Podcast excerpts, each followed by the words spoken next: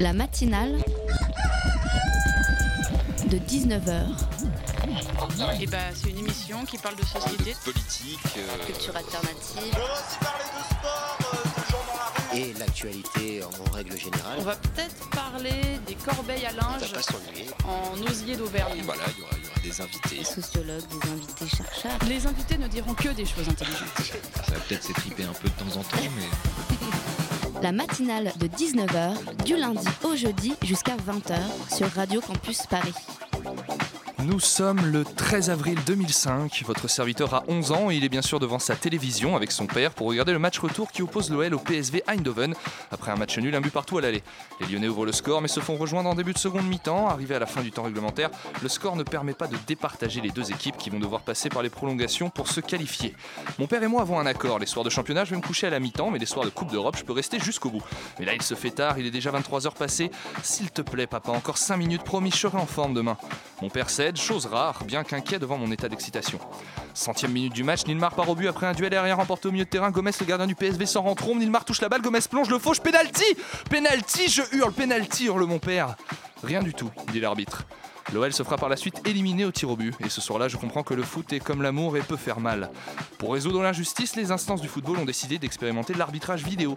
Hier soir, c'est l'équipe de France qui en a fait les frais pour la première fois. Un but refusé pour Griezmann, un autre validé pour Deulofeu. Et d'un match nul, un but partout, nous voici face à une défaite 2 à 0. Le football est comme l'amour, il peut faire mal, autant qu'il peut faire frissonner, angoisser, hurler de plaisir jusqu'à en pleurer. Et l'injustice fait partie parfois de tout ça. La rage qu'elle provoque, la haine aussi.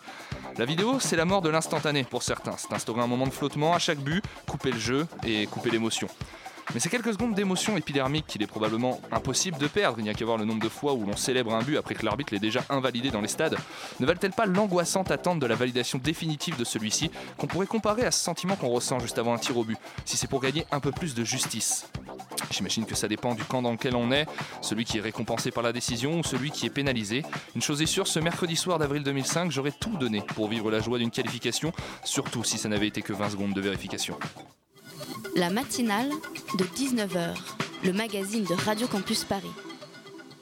Penchons-nous ensemble sur un sujet un peu plus régalien, cher auditoire, la sécurité. On l'a constaté pendant le semblant de discussion qu'est cette campagne, impossible de faire l'impasse dessus, alors on va essayer de comprendre ce qui aujourd'hui va, ne va pas, manque dans notre système actuel de sécurité, que ce soit du côté des forces de police ou du renseignement, avec notre invité Patrice Bergougnou, homme d'expérience et auteur du livre Sécurité, ce qu'on vous cache. Il sera avec nous dans quelques instants.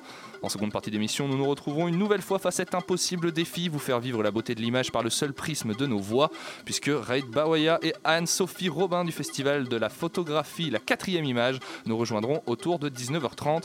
Enfin, à parallèle de son entreprise de dissidence du lundi, François sera bien là ce soir, mais avant lui, c'est Thibaut qui viendra nous faire le compte-rendu de l'actualité politique du mois.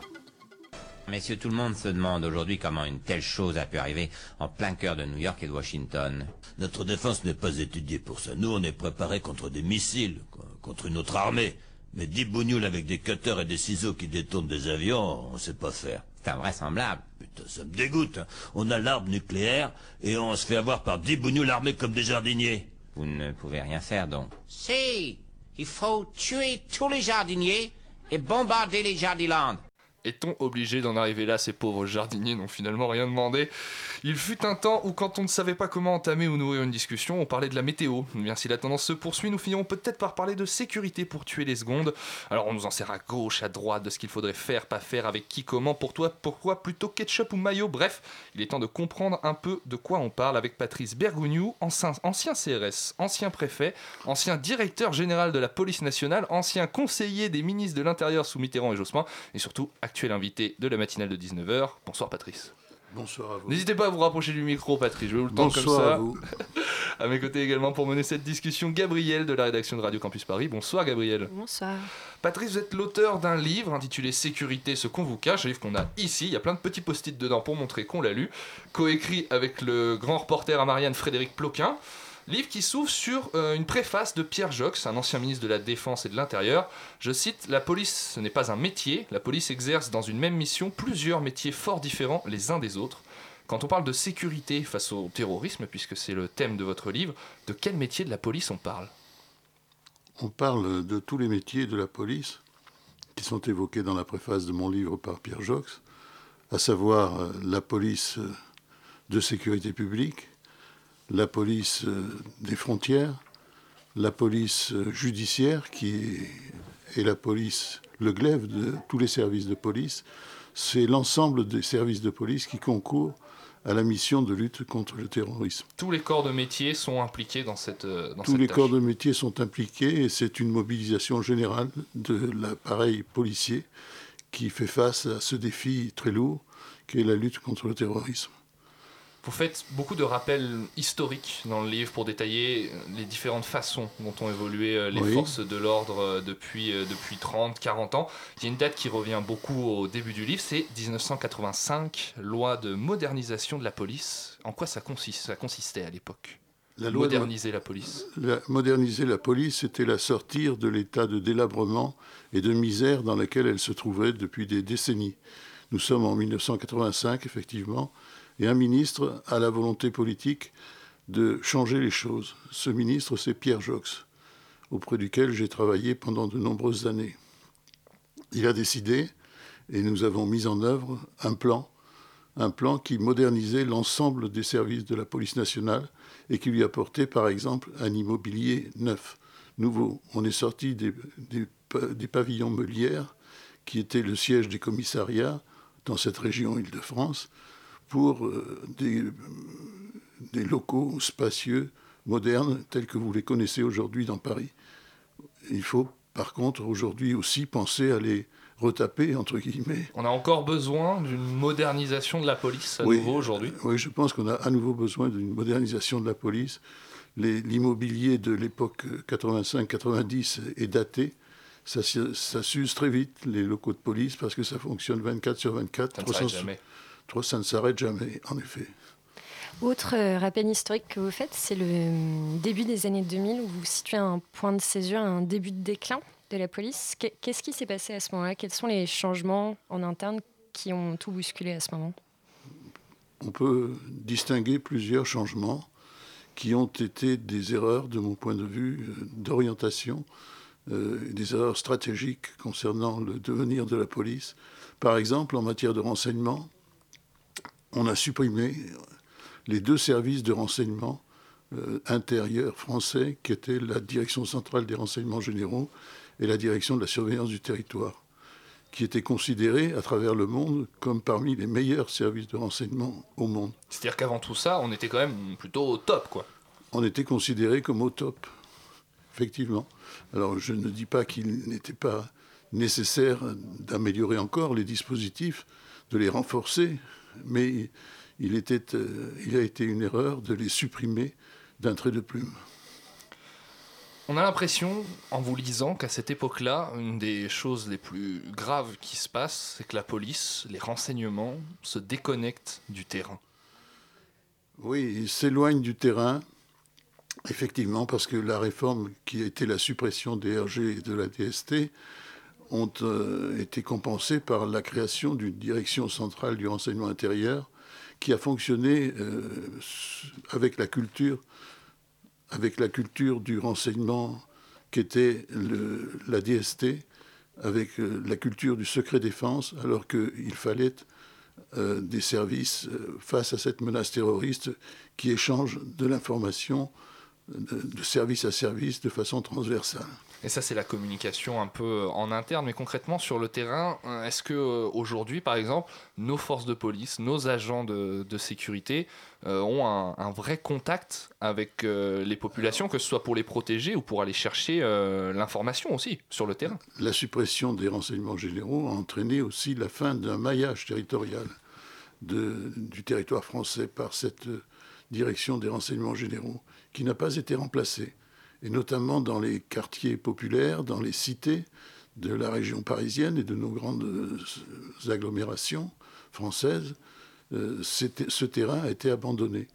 Ça, c'est une première chose. La seconde, c'est que la police de proximité, mise en œuvre en, 2001 et 2002, a été supprimée au changement de, gouvernement euh, dans l'année 2002 brutalement supprimé, ce qui a fait que sont partis les effectifs de police qui étaient au plus près de la population, dans les quartiers populaires comme dans les villes et les villages. Gabriel.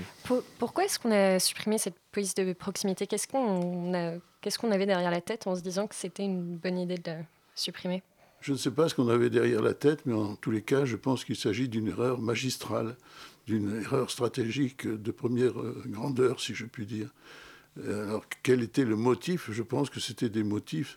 Vous savez, dans, dans ce secteur de l'État, euh, les changements qui sont intervenus, les alternances, comme on dit, en 86, en 93, euh, en 2002, ont provoqué des changements radicaux. On a supprimé des, services, on a supprimé des fonctions comme celles que j'évoquais, la police de proximité, et on ne les a pas remplacées.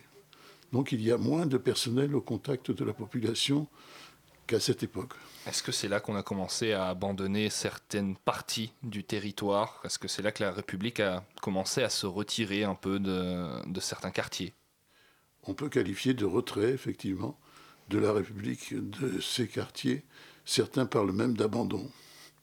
Et forcément, ça a des, conséquences. On peut même déjà reciter euh, le livre François Roux, vous en parlez dans le livre en 58, qui dit euh, Aux yeux de l'opinion, nous représentons l'appareil de répression d'un gouvernement dont les actes sont loin de correspondre à la façon de voir de nombreux Français de toute opinion. Aujourd'hui encore, la police fait les frais en quelque sorte d'actions de, de, politiques. la police, elle travaille, elle exerce ses missions dans un cadre qui est défini non pas par les policiers, mais par effectivement le politique, les gouvernements successifs. Et donc, euh, ils ne choisissent pas euh, l'organisation dans laquelle ils travaillent, ils sont contraints de travailler dans cette organisation. Et aujourd'hui, je crois que l'on peut dire, au regard de ce qui se passe dans les rangs de la police, je pense notamment à ces manifestations qui ont eu lieu au cours des mois écoulés, des derniers mois, les policiers ont le sentiment qu'ils euh, attendent qu'il y ait une réorganisation profonde de leurs services, notamment en matière de sécurité publique, c'est-à-dire en matière de, de, police qui euh, protège la population, qui doit protéger la population, la sécurité publique. Gabriel. Parce que justement, cette organisation que vous décrivez comme problématique, ça fait dix ans qu'elle est en place. Donc il y a forcément un certain nombre des effectifs de police qui n'ont connu que cette organisation-là. Est-ce que du coup, eux aussi attendent euh, une réorganisation? Est-ce qu'ils ont même envie qu'il y en ait une? Est-ce qu'ils en sont capables même Est-ce qu'ils ont conscience qu'il y a une alternative possible, préférable? Oui, le constat que vous faites est juste. Tous les 15 ans, à peu près la moitié des effectifs de police sont renouvelés par les départs en retraite naturels. Et donc, euh, les policiers qui ont entre 5 et, et 10 ans de service aujourd'hui euh, n'ont connu que ce dispositif que l'on est en train d'évoquer. Évidemment, c'est plus difficile peut-être pour eux de se positionner par rapport à cette problématique. Cela dit, les policiers qui manifestaient il y a quelques semaines dans les rues de Paris et ailleurs, dans les autres villes de France, euh, étaient de jeunes policiers, principalement de jeunes policiers qui avaient la trentaine et qui avaient justement une dizaine d'années d'ancienneté, comme on dit, ou de service dans la police. Et on va continuer de parler de sécurité et de votre livre Sécurité, ce qu'on vous cache, Patrice Bergogneau, après une petite pause musicale.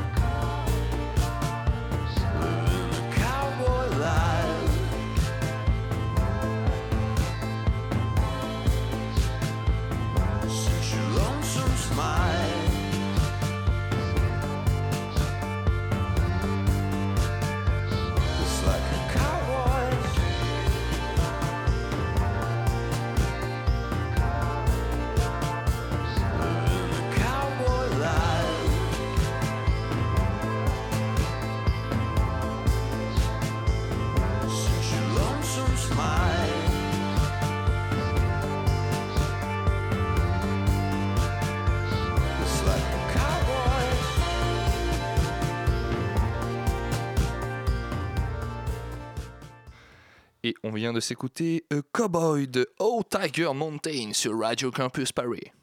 La matinale de 19h du lundi au jeudi jusqu'à 20h sur Radio Campus Paris.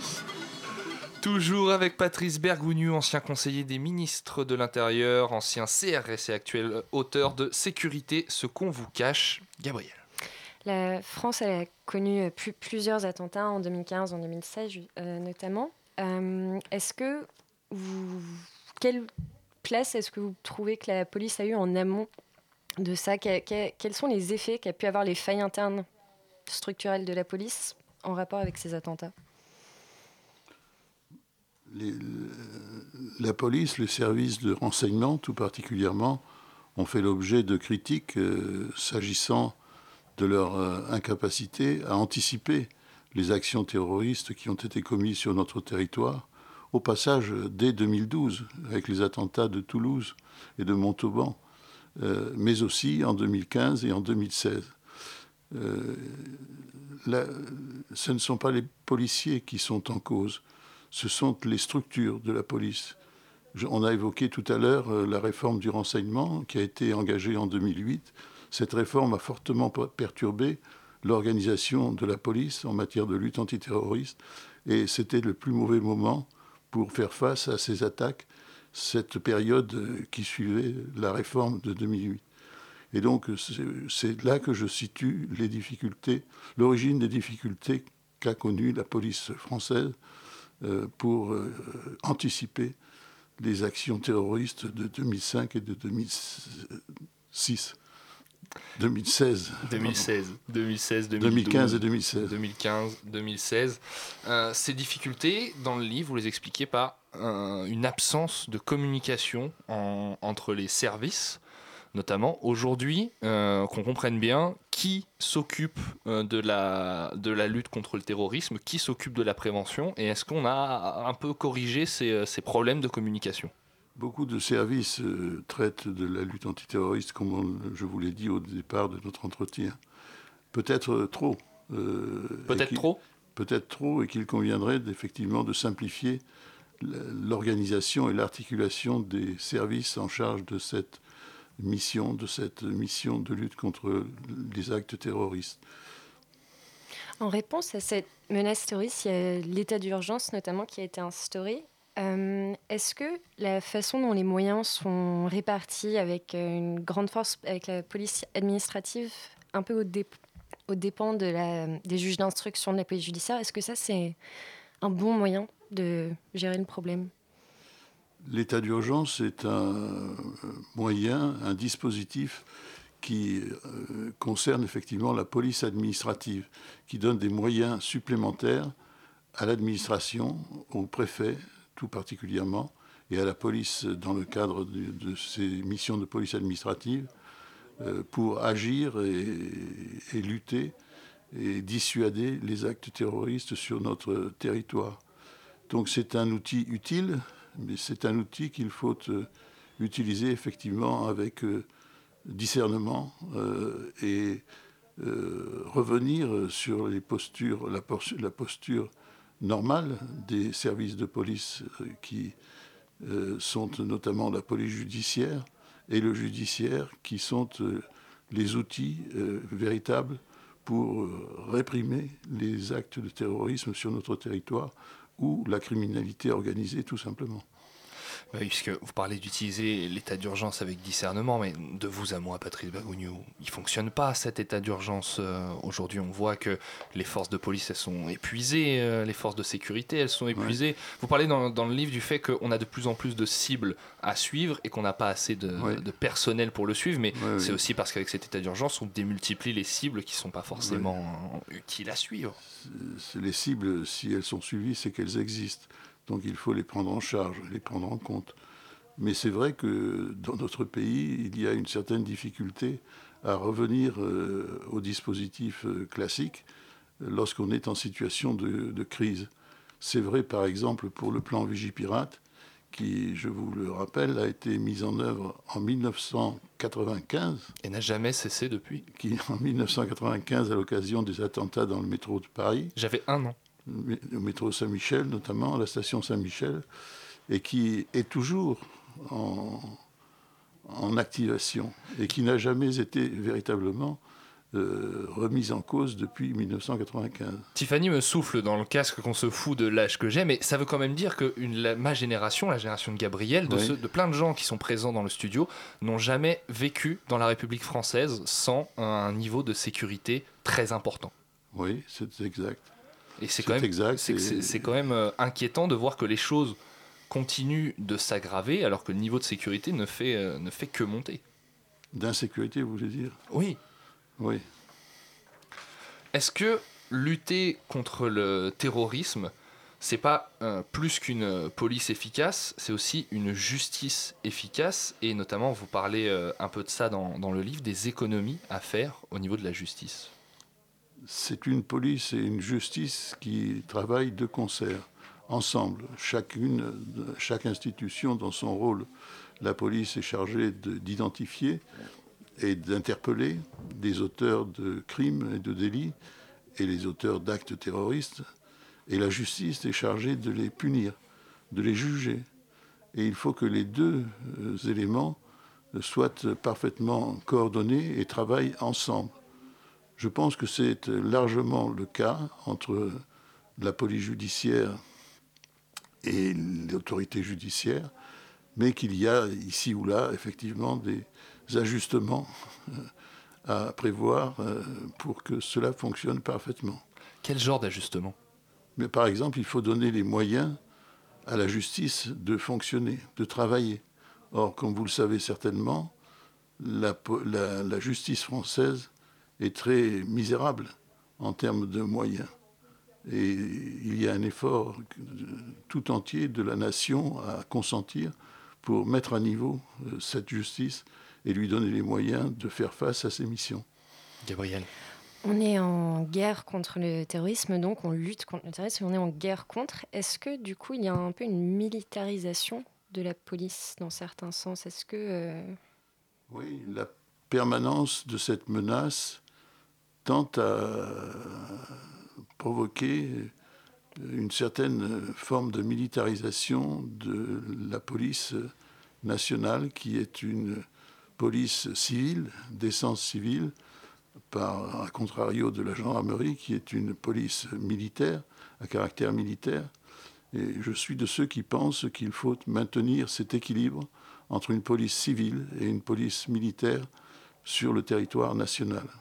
Il y a un rappel que vous faites dans le, dans le livre qui est très intéressant, c'est sur ce que c'est une fiche S. Parce que c'est Oui. vrai qu'on entend souvent dire quand un individu pète les plombs, on dit Ah, il était fiché S, on aurait dû euh, faire plus, euh, plus attention. Et la fiche S, c'est pas forcément ce qu'on pense. Expliquez-nous un petit peu ce que c'est euh, le fait d'être fiché S aujourd'hui. Bah, Pour faire, pour faire très simple, la fiche S, c'est une fiche de signalement du passage d'un individu qui est euh, fiché par un service de police, qui est signalé par un service de police et auquel le service qui a connaissance de son passage à un point frontière, par exemple, doit euh, l'informer, informer le service d'origine de celui qui a fait la demande doit l'informer du passage et d'un certain nombre d'informations liées à ce dé- au déplacement de, de l'intéressé, de la personne fichée, S.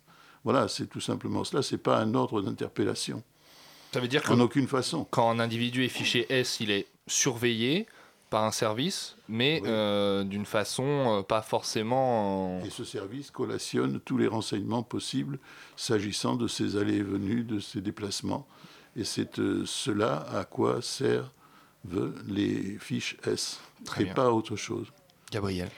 Euh, bien qu'en amont, il y ait eu euh, pas mal de problèmes, en- au contraire, en aval, il y a eu un- une très bonne réaction de la part du RAID, du GIGN, et ça a produit une très grande confiance des Français dans, dans ces services-là. Vous, vous en pensez Oui, quoi? nous avons des services d'intervention qui sont euh, parmi les meilleurs au monde. Euh, je pense effectivement au GIGN euh, de la Gendarmerie nationale, au RAID de la Police nationale qui a été créé en 1985 à l'occasion de cette loi de modernisation de la police par M. Pierre Jox. Il faut, je pense, le rappeler. Euh, voilà. Euh, et il faut féliciter euh, tous ceux qui, tous les policiers nombreux qui ont participé à ces opérations qui ont permis l'arrestation ou la neutralisation des terroristes qui sont intervenus sur notre territoire. Dans le livre, vous dites que le processus d'enquête en France est trop compliqué. Qu'est-ce qui le rend si compliqué, le processus d'enquête en France? C'est trop de procédures, trop de précautions à Ce qui prendre? le, le rend compliqué, c'est l'empilement des lois, des directives européennes, des lois votées par le Parlement français qui compliquent, qui, densifient les actes de que les policiers ont à commettre pendant les procédures, euh, pendant les enquêtes, et notamment, par exemple, pendant la garde à vue, où le nombre des actes prévus pendant une garde à vue a considérablement augmenté, et donc euh, a augmenté la charge et le travail des policiers. Ceci d'ailleurs pèse lourdement sur le climat qui prévaut dans les services de police judiciaire, services de police judiciaire qui, contrairement à ce qu'ils étaient dans le passé, n'attirent plus euh, les policiers comme auparavant, en raison justement de la complexité du travail et de l'empilement des actes de procéduriers à remplir. Une dernière question. En fin de livre, vous tirez un constat qui, à mon sens, est majeur. Si nous sommes attaqués, c'est parce que nous sommes en guerre plus que pour nos valeurs. Au final, est-ce qu'on arrêtera le terrorisme sans arrêter la guerre?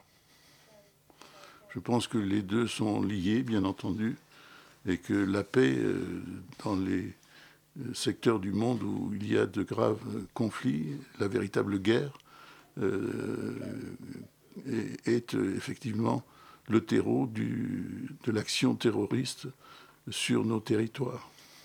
Eh bien, merci beaucoup à vous, Patrice Bergougnou. Je rappelle votre livre Sécurité, ce qu'on vous cache, préface de Pierre Jox, dont on a parlé pendant cet entretien, écrit avec Frédéric Ploquin, qui travaille à Marianne. C'est aussi important de le citer.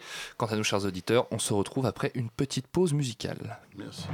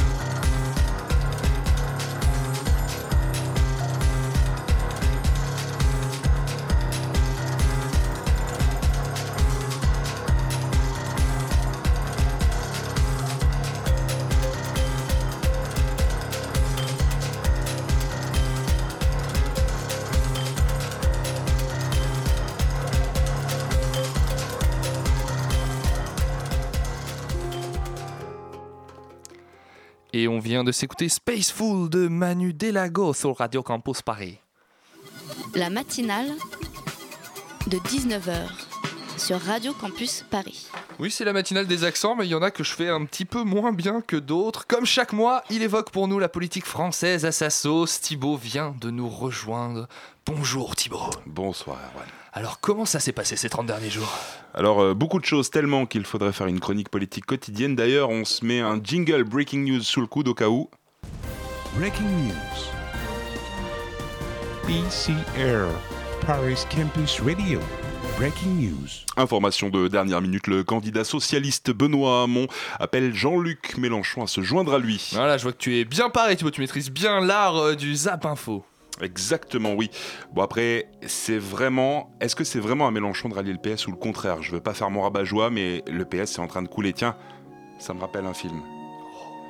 Le Parti Socialiste, c'était un mouvement de pensée, d'action réaction à la misère ouvrière, mais aussi contre la dissolution des liens sociaux engendrés par le capitalisme naissant, et il l'était.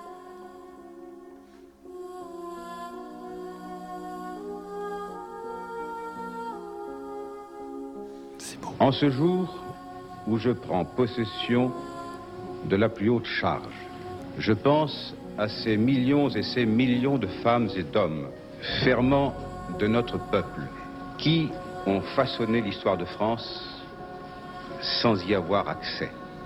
Le temps passe, plus ou moins bien, mais un jour, l'inimaginable arrive. Nous sommes le 21 avril 2002. Me! Pick up, you bastards! Yes, what you see? Iceberg, right ahead! L'iceberg. J'assume pleinement la responsabilité de cet échec et j'en tire les conclusions en me retirant de la vie politique après, après la fin, après la fin de l'élection présidentielle. Alors que le bateau commence à sombrer, la salle des machines s'active. Un objectif, la victoire, elle arrivera dix ans plus tard. Dans cette bataille qui s'engage, je vais vous dire qui est mon adversaire. Il n'a pas de nom, pas de visage, pas de parti. Il ne présentera jamais sa candidature. Et pourtant, il gouverne. Cet adversaire, c'est le monde de la finance. Après la joie et le bonheur, le désenchantement et maintenant la trahison. Je voterai pour Emmanuel euh, Macron parce que. Pas de gaieté de cœur. Je voterai. Non, je prends mes responsabilités. Ce n'est pas une question de cœur. Et vous connaissez la fin. Parti socialiste, Parti socialiste, ne me laisse pas, Parti socialiste. Je ne t'oublierai pas. Je te le promets. Mais Thibaut, c'est bien Manuel Valls que l'on vient d'entendre là? Mais oui, Erwan, breaking news de ce matin, ça paraît déjà si loin à l'échelle de la campagne. Pourtant, que disait Manuel Valls il y a encore quelques semaines? Vous engagez-vous les uns et les autres à respecter le résultat de cette primaire, quel que soit le vainqueur? Manuel Valls. Oui, c'est pour ça que je veux gagner. Oh, super menteur! Ouais, bon, après, nous, les journalistes, hein, il nous connaît Manuel Valls. J'ai laissé planer aucun doute, parce que je, je vous connais, vous les journalistes. Que- Ouais, la question, c'est, avant Tu même que le résultat n'ait lieu, est-ce que vous allez soutenir euh, euh, euh, Benoît Hamon? Mais moi, je respecte les règles. D'ailleurs, j'ai toujours respecté les règles. Et ouais. Oh, encore super menteur! Bon, il y en a que ça n'arrange pas vraiment. Hein. Je l'en remercie. Je serai le garant du renouvellement des visages, du renouvellement des pratiques, derrière laquelle... Ça veut dire que vous ne gouvernerez pas forcément avec lui si vous êtes élu. Vous l'avez compris. Manuel Valls, tu avais le choix entre dire la vérité ou être drôle. Eh bien, tu fais rire tout le monde. Tu es le maillon faible. Au revoir. Au revoir. Avec le ralliement de Manuel Valls, il est clair désormais que le gouvernement Hollande joue les prolongations. Besoin d'alternance. Un tweet signé ce matin par François Fillon. les fameuses, Les fameuses casseroles. Oui, bon, ça va, c'est un candidat comme les autres après tout. hein. Il est juste mis en examen pour détournement de fonds publics, complicité et recel de détournement de fonds publics, complicité et recel d'abus de biens sociaux et manquement aux obligations déclaratives à la haute autorité pour la transparence de la vie publique. Sa femme, elle est mise en examen pour... euh, Thibaut, je t'arrête, on n'a plus, on a plus le temps là. Ah oui, pardon, bon, euh, j'en aurai encore eu pour 30 minutes au moins, c'est vrai, euh, à appeler tout le reste. Euh, Désolé, je vais faire ce que Fillon aurait dû faire depuis longtemps. Je m'en vais. Je m'en vais. Merci beaucoup Thibaut, c'est vrai que c'est assez merveilleux. Manuel Valls, il a inventé la merci mais non merci zone, nouvelle version de la friend zone pour rendre politique avec les dents qui rayent le parquet. La matinale de 19h, le magazine de Radio Campus Paris. Du lundi au jeudi jusqu'à 20h. Roland Barthes disait ce que la photographie reproduit à l'infini n'a lieu qu'une seule fois. Vous savez ce qu'il y a de plus beau? C'est que cette phrase apparaît sur le site internet de nos prochains invités et que je l'avais noté avant de le voir. Voilà, gardez cette pensée en tête et venez vous pencher sur ces moments qui n'ont lieu qu'une fois et que le festival La 4 Image vous propose de découvrir du 2 au 17 avril à la Halle des Blancs Manteaux dans le 4e arrondissement. Histoire de vous faire une petite idée de ce que vous allez y trouver, Red Bawaya, directeur artistique, et Anne-Sophie Robon, coordinatrice, nous ont rejoints sur ce plateau. Bonsoir à vous deux. Merci, bonsoir. À mes côtés également pour mener cet entretien, Maureen de la rédaction de Radio Campus Paris. Bonsoir Maureen. Bonsoir, je vais t'appeler Erwan Barth maintenant. Tu peux m'appeler Erwan Barth, je suis très, je suis très fan de Roland Barthes, je sais pas si ça se dit, est-ce qu'il y a des groupies de Roland Barthes? Non, mais j'ai lu Roland Barthes euh, par obligation. Euh, une trentaine d'artistes à retrouver euh, cette année. On va revenir ensemble tout au long de cette interview sur la programmation qui réserve plein de surprises, à commencer peut-être par un pays invité cette année, la Pologne. Qu'est-ce qui vous a séduit dans la photographie polonaise, dans la scène photographe polonaise et que vous vouliez partager euh, cette année? Et, euh, Bonsoir, comme chaque année, voilà, nous avons, nous avons invité, euh, euh invité d'honneur sur notre festival. Chaque année, on a décidé d'inviter la, la Boulogne Bélier invité d'honneur.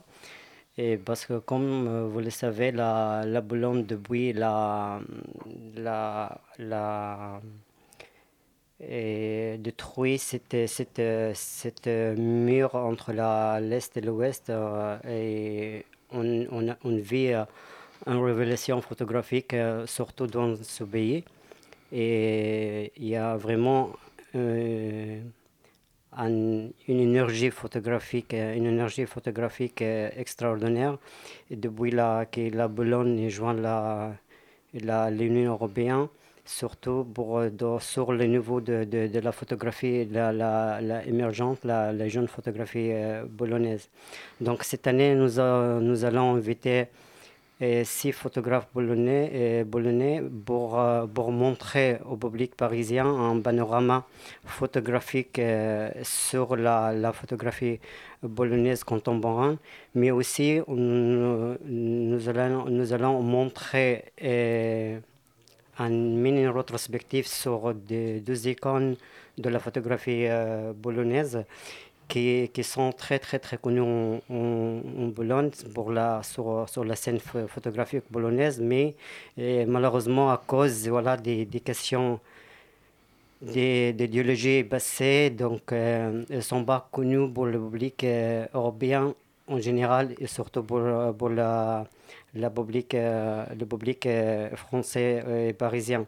On parle de, la photo, le photographe, euh, la photographe Sophia Redit qui, a fait, qui a fait un travail remarquable, très fort et très sensible sur, sur la. Et, plus qu'un travail photographique, mais c'est un, vraiment une recherche sur la sociologique, sur la, la, la, la, société bolognaise de l'année 50-60.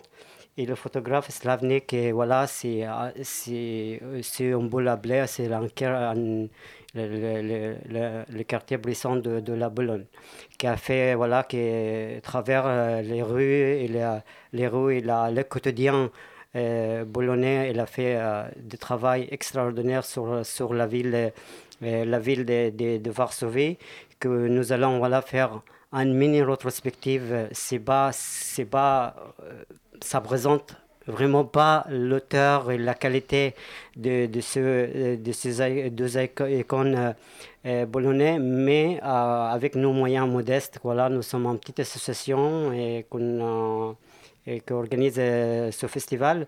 Avec nos moyens modestes, on essaye voilà, montrer vraiment et amener quelque chose de nouveau pour le public parisien. Maureen. La Pologne est l'invité d'honneur de, de, ce festival, de cette édition, mais il y a aussi beaucoup d'autres pays qui vont être présents, des photographes de beaucoup d'autres pays qui vont être exposés. Est-ce que ça veut dire que pour vous, la photographie, c'est aussi l'art d'abolir les frontières? Euh, oui, alors je, on a donc 33 euh, photographes qui sont invités et euh, il y a 22 nationalités représentées. Et, euh, et, euh, oui, c'est un, un des buts de l'association, c'est euh, de montrer euh, l'humanité aujourd'hui à travers la photographie de, de- du point de vue de tous ces, tous ces photographes, toutes ces nationalités. nationalités. Et, euh, et voilà. L'association, c'est Image Humaine, c'est ça? Image Humaine, ouais. Vous pouvez nous la présenter rapidement? En fait, en 2000, euh, avec une carte, une carte blanche de la, de la mairie de 4e et la ville de Paris, nous, a- nous avons créé cet, euh, cet événement, la quatrième image, le festival de la quatrième image.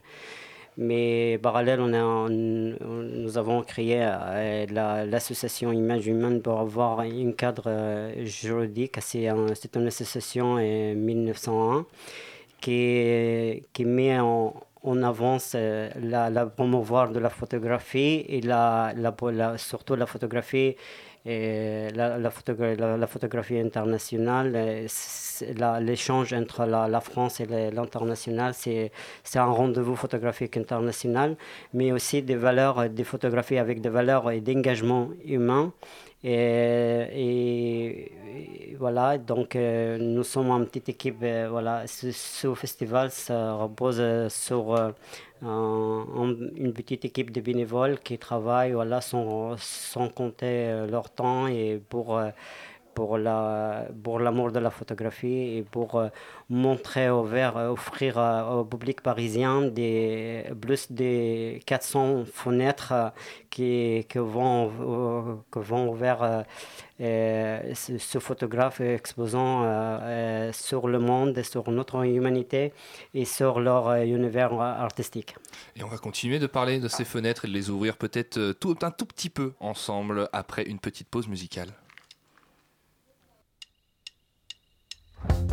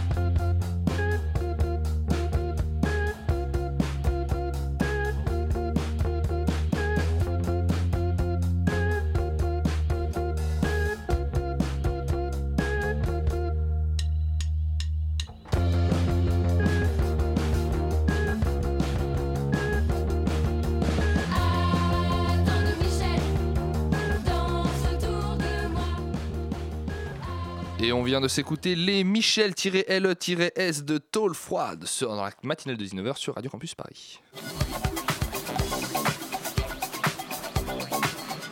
Je n'avais pas d'accent à faire sur cette désannonce. Je suis très, euh, très déçu de ne pas en avoir trouvé.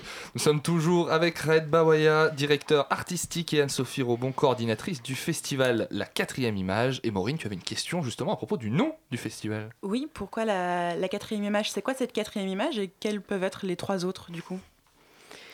Et euh, la quatrième image, c'est la place euh, qui n'existe pas sur le, podium, mais dans la réalité existe. Euh, voilà, c'est la place qu'on offre aux photographes qu'ils sont ils emballent la, la place sur le podium.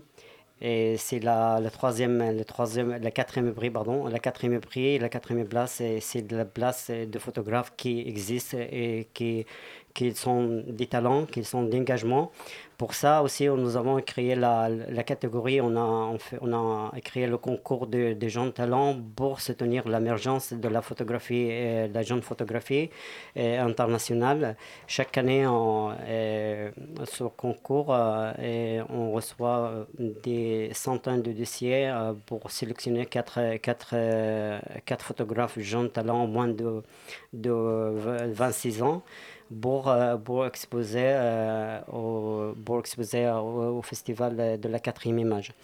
La, quatrième, la quatrième image, c'est la quatrième place sur le podium qu'on a créé pour le photographe qu'il comme vous le savez, aujourd'hui, euh, la- l'art, euh, c'est on peut, l'appeler la, la huitième art.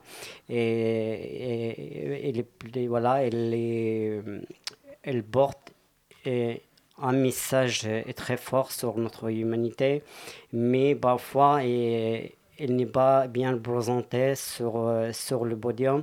Et pour ça, c'est l'idée aussi comme je suis, je suis photographe et, j'ai vu la, la difficulté et de la les difficultés des, des, photographes et le quotidien des, photographes. Et, et c'est là elle a venu l'idée de, de la, quatrième, la quatrième image. Donc voilà, c'est la quatrième place qui n'existe pas sur euh, le podium pour euh, deux photographes engagés, des photographes des talents, des photographes qui ont des messages humains à nous montrer, à nous faire passer. Et, et c'est leur place dans, dans, dans, dans le corps de, de notre, le, cœur de notre capitale à l'espace de Blanc-Manteau. Et cette année, c'est le, le 4 et le 17 avril de 10h à, à 20h. Et vous avez bien fait de me reprendre parce que j'ai annoncé que c'était du 2 au 17 et non c'est du 4 au 17. Vous parlez justement de cette quatrième place. Cette quatrième place, elle existe chez vous puisque vous remettez des prix euh, aux photographes. Euh, des prix qui sont euh, à disputer entre tous les photographes présents, du coup, entre tous les, les 30... euh, Non, non, vous me faites signe non de la tête, c'est pour, les, c'est pour les jeunes talents. Les prix, en fait, on a deux prix. On a le prix Jeune Talent et le prix Photo. Donc les deux sont à différencier. Voilà. et en fait, donc on a vraiment donc on a quatre lauréats du prix Jeune Talent, donc moins de, moins de 26 ans. Euh, quatre lauréats du prix Photo. Donc là, c'est pour les plus de 26 ans du coup. Et, euh, et après, tous les autres photographes, ce sont des photographes invités. Donc ils n'ont pas participé à ces concours-là. Ils sont juste invités euh, par, euh, par l'association. Et du coup, qu'est-ce qu'on peut gagner? Parce que le, le- je vais spoiler un petit peu ma propre question, parce que le premier prix, c'est quand même une résidence de 3 mois à Paris. Oui, une- alors une résidence de trois mois à la Cité internationale des arts de Paris et une bourse également. Donc ça, c'est pour le premier prix et euh, les, deux- les trois autres prix? Euh, en fait, euh, ce prix est parrainé par la ville de Paris. C'est l'occasion aussi euh, voilà, pour mettre le point sur, sur les lettres. Et je vous remercie la ville de Paris pour la confiance que nous a accordée pour, pour ce prix. Donc, le premier prix, c'est la résidence photographique de la quatrième image à la Cité des Arts de Paris de trois mois avec un en, bo- en bo- en bourse. Et le, deuxième prix, c'est 3 000 euros. Le troisième prix, c'est 1 500 euros. Et le quatrième prix, 500, 500 euros. En plus, les quatre lauréats sont invités à Paris pour le festival et exposera euh, pendant euh, le durée du festival. Donc euh, voilà, c'est pris, euh, donc, pris en charge par notre, notre, notre association. Maureen. Et j'ai lu également sur le site que la, la sélection des artistes était faite en partie en collaboration avec le public. Alors, qui est ce public et à quel niveau il y a eu collaboration? Au fait, euh, non, les, les, en fait, là, les photographes, nous construisons euh, chaque année euh, un jury professionnel de la, de la scène photographique parisienne et internationale pour sélectionner le- les photographes. Et, et voilà, c'est la, la façon pour, euh, pour, pour sélectionner les, les- les lauréats de prix photo aussi. Alors, euh, le jury, euh, vous en parliez à l'instant, il est entièrement euh, composé de professionnels du secteur de la photographie, si j'ai bien compris. Et d'ailleurs, sur, le site du festival, hein, vous l'écrivez noir sur blanc, ce salon, la quatrième image, c'est la possibilité pour les exposants de vendre leur, travail. Du coup, comme vous exposez également des, des photographes amateurs, dans quelle mesure cette expérience euh, que représente le salon est aussi une expérience professionnalisante? Nous, nous, on offre, euh, voilà, on offre cette, cette opportunité, voilà, pour, euh, pour les photographes parce que euh, c'est vraiment, c'est vraiment, c'est, c'est un, c'est un festival, euh, c'est, un festival, pardon, c'est un festival pour, euh, c'est un festival pour l'organisateur, pour nous, que, les bénévoles de l'association, mais aussi c'est un salon pour, euh, pour les exposants, c'est-à-dire pour les photographes. Comme je, je vous dis, voilà, je suis photographe, et j'ai- je, je connais la, les, très bien, j'ai vu la, le, quotidien, le, quotidien de la, de, des photographes et, et les difficultés, surtout les difficultés financières pour, euh, pour les photographes aujourd'hui. Et on a Et- besoin d'espace pour qu'ils puissent. euh, voilà, pour on a besoin d'espace, on a besoin de voix, on a besoin d'une scène, euh, voilà, pour, pour, pour montrer, voilà, nous, notre, no- no- notre travail et euh, puisse aussi euh, les- avoir un retour, un retombée économique derrière cette, cette, cette action. Pour ça, voilà, le, le festival s'est ouvert la, la voie pour les photographes et, et pour vendre leurs leurs photos et, et- et essayer de gagner un bout de, euh, un bout de- voilà, un bout de- d'argent, c'est c'est possible. Eh bien, merci à vous, euh, Raed Bawaya et Anne-Sophie Robon, d'être venus nous parler du festival La Quatrième Image qui se déroule du 4 au 17 avril à la Halle des Blancs-Manteaux dans le 4e arrondissement. Quant à nous, chers auditeurs, on se retrouve tout de suite avec François. La matinale de 19h du lundi au jeudi jusqu'à 20h sur Radio Campus Paris. François, mon cher François, tu es parmi nous ce soir pour distiller à la face du monde toute l'étendue de ta lassitude. Et c'est vrai que tu n'as pas l'air très en forme. Do. c'est ça le Bonsoir. C'est bizarre comme entrée, hein. C'est votre argent, hein, c'est le service public. Ah, disais-je donc, et aussi, ah, voilà. Un long grognement, Erwan, voilà pour résumer tout ce que m'inspire l'actualité politique de ces dernières semaines. Que dis-je de ces dernières heures? Je n'en peux plus, mon vieux. On ne peut plus faire un passant que machin qui truc et que je te mets un coup de couteau dans le dos et que je suis mis en examen et que je suis fasciste mais que je fais semblant. J'ai pas le temps, moi, pour ces conneries. J'ai une vie. Vous vous rendez compte que dehors, alors qu'on s'assèche à grands coups d'éditoriaux politiques, dehors, mon petit vieux, c'est le printemps. Les clairières entament la symphonie de l'éveil. Oui, les cerisiers sont en fleurs et les cerisiers, ça ne vote pas, Erwan. Ça se contente juste d'être beau en mars. Pardon. Je m'énerve, c'est- très mauvais pour moi. Je suis à 13,5 de tension. J'ai mesuré, ça s'arrête à 10 normalement. Ne stigmatise pas les cerisiers. Ça doit être, je les adore, on les embrasse. Ça doit être fantastique de pas regarder BFM TV. Je me faisais cette réflexion récemment en regardant pour la cinquième fois la même édition tournée en boucle. Je, je crois que j'avais des rêves avant, j'avais, j'avais un but.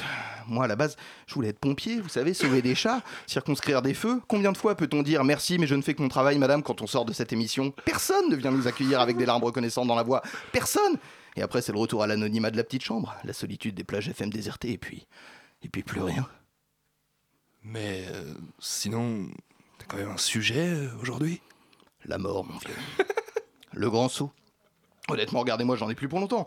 Vous vous rendez compte qu'il reste 26 jours avant le premier tour de l'élection présidentielle 39 avant le deuxième tour? Je tiendrai jamais jusque-là. Vous-même, Erwan, vous m'avez l'air un peu pâle. Quant à vos invités, c'est très limite. Non, tout le monde est à bout. Pour les candidats, c'est la même chose. Vous avez vu François Fillon? Au dernier débat, j'avais l'impression de le voir s'enfoncer sous son pupitre pendant qu'il parlait. La déclaration de Benoît Hamon suite à la trahison de Valls, mais j'ai cru qu'il allait fondre en larmes, que quelqu'un fasse quelque chose. Bon sang, c'est une boucherie. Quand il ne restera plus que cheminade debout, on sera bien emmerdé, je vous le dis. Non mais je me fais du mal, je le sais, je ne devrais pas rester comme ça, les yeux rivés sur la France, sur, sur l'avenir de la France. Vous avez, vous avez raison. Quittons un instant les frontières nationales pour aller jeter un coup d'œil à ce qui se passe dans le monde. Hum, tenez au hasard. Mexique, accusé de viol, il est acquitté parce qu'il n'a pas pris de plaisir. voilà Eh ben voilà hein? Écoutez, on va pas y passer 4 heures, c'est la fin, c'est la fin, euh, ce monde est foutu. Et puisque personne ne veut partir de cette élection, eh bien moi, je quitterai cette chronique dans la dignité. Oui, oui, mes chers compatriotes, après six mois de bons et loyaux services, il est de mon devoir de laisser la place à des cœurs plus jeunes, de nouvelles forces vives de la radiophonie. Extérieur nuit, juste après, c'est à 20h, ne zappez pas. Le chemin a été dur souvent, grand toujours. Jamais, Française, Français, jamais je ne vous oublierai. Il est temps pour moi de retourner à une vie simple, loin des projecteurs médiatiques, mais entouré de la chaleur d'une famille qui m'a toujours soutenu dans l'épreuve, dans l'adversité, dans le détournement de fonds publics. France, regarde en face le destin qui t'est réservé. Choisis en ton âme et conscience, et si tu votes la ma- Marine Le Pen, sache que tu t'es trompé de bande FM. Radio Courtoisie, c'est le 95.6. Ici, c'est un repère de gauchistes, je te raconte pas. Adieu ma France, adieu à tous, adieu mes amis. Mais François, on, on se voit quand même mercredi prochain, rassure-moi. Oui, non, t'inquiète, je serai là. On peut même limite laisser la, la musique sur le générique si on veut, on est fou. Hein. Je savais, je Non, on s'en savais. fout, on s'en fout, François. On s'en fout. Je savais que comme François Fillon et Marc Dutroux, tu ne te retirerais pas. Jamais Je serai là la semaine C'est- prochaine. C'est déjà la fin de la matinale. Le temps pour moi de remercier tous ceux qui m'ont accompagné ce soir. Gabriel, Thibaut, François, mais aussi Tiffany à la réalisation et Maureen que je n'avais pas noté sur ma feuille. Marion et Elsa à la coordination ainsi que Gabriel qui s'occupe également du web ce soir et grâce à qui vous allez pouvoir retrouver cette émission en podcast dans quelques minutes et la partager à vos amis sur vos réseaux sociaux. Mais surtout, restez bien avec nous car dans un instant c'est Extérieur Nuit. Et oui Ça va Extérieur Bah la forme, très bien, on parle de films euh, d'une excellence euh, sans précédent. C'était pas trop dur Gangsterdam C'était merveilleux, je suis le seul à l'avoir vu et je suis le seul à le défendre euh, corps et âme. Non c'est faux. Restez avec nous pour voir comment on va le démonter. Et ensuite on vous parlera du très bon Félicité d'Alain Gomis qu'on avait eu la chance de voir à la Berlinale. On vous parlera de Sage-Femme de Martin Provost et on vous parlera surtout de Ghost in the Shell de Rupert Sanders qui fait Oh suite oui. à tous les mangas et tous les jeux vidéo adaptés de la franchise. Oh oui, oh oui, on a hâte. Alors surtout, surtout, restez bien avec nous. Quant à moi, chers auditeurs, je vous remercie comme chaque soir de nous avoir suivis euh, et vous souhaite une très très bonne soirée sur les ondes de Radio Campus Paris.